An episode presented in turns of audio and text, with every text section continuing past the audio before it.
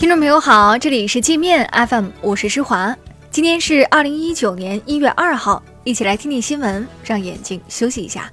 首先，我们来关注国内方面的消息。全国人大发表告台湾同胞书四十周年纪念大会在京举行。习近平在会上强调，两岸政治分歧问题不能一代代传下去，统一是历史大势，是正道。台独是历史逆流，是绝路。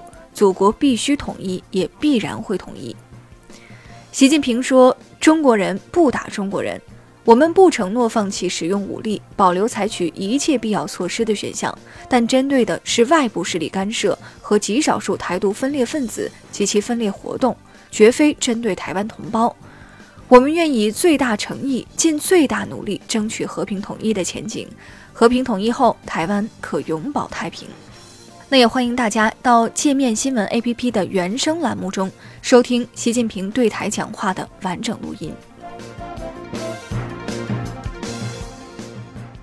台湾县市长选举后跛脚的蔡英文继续在台独路上狂奔。蔡英文在元旦谈话中公开宣扬“两国论”，要求大陆必须正视中华民国台湾。并妄图拉全体台湾人民为民进党当局的台独活动陪葬。蔡英文今天下午还扬言，绝不接受“九二共识”和“一国两制”。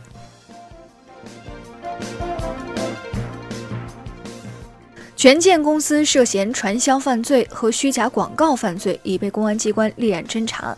相关部门已着手清理整治权健保健品乱象，查处取缔不符合消防安全规定的火疗养生场所。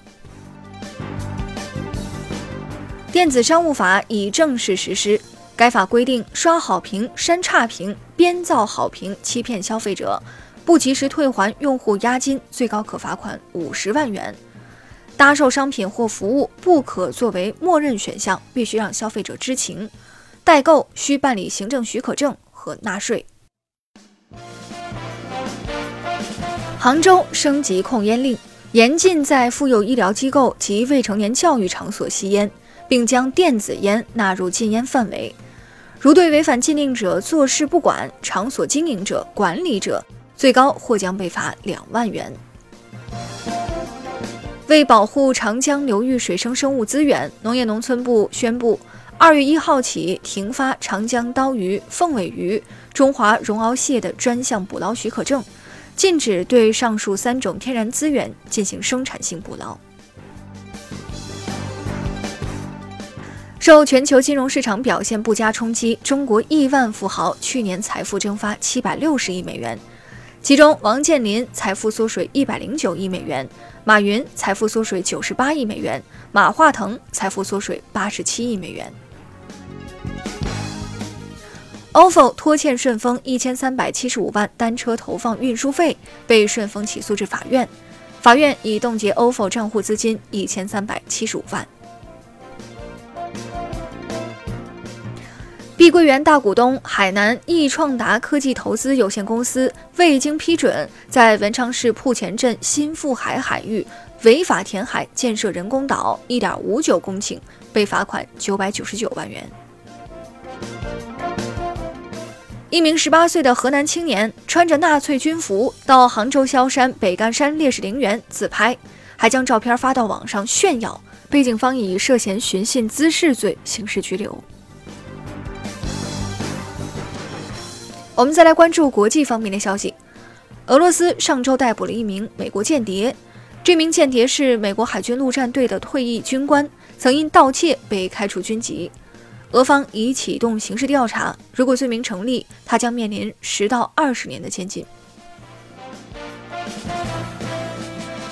朝鲜领导人金正恩首次发表新年讲话，表示不会再制造、试验以及不会使用和扩散核武器。同时警告美国不要误判朝鲜的耐心，如果美方一味制裁施压，朝鲜将被迫探索新的解决方案。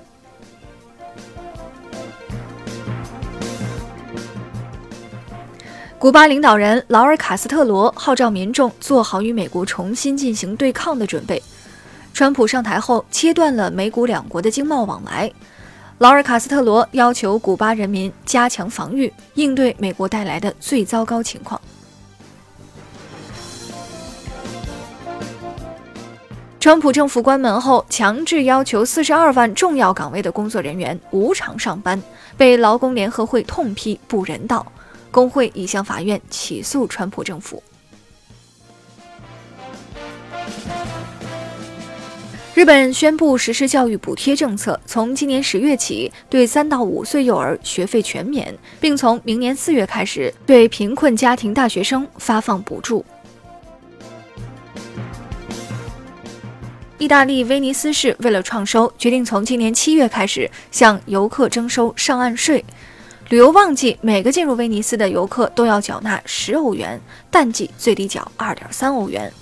威尼斯这是对来客薅羊毛，而日本呢，则是对离开的人薅羊毛。从本月七号开始，只要是从日本离境的人，两岁以上的，不管是本国人还是外国人，都要缴纳一千日元，约合人民币六十三块。这羊毛。薅的还真是顺手啊！那好了，以上就是今天节目的全部内容了。感谢您的收听，我是施华，欢迎您下载界面 APP，在首页点击试听，找到界面音频，更多精彩内容等着您收听。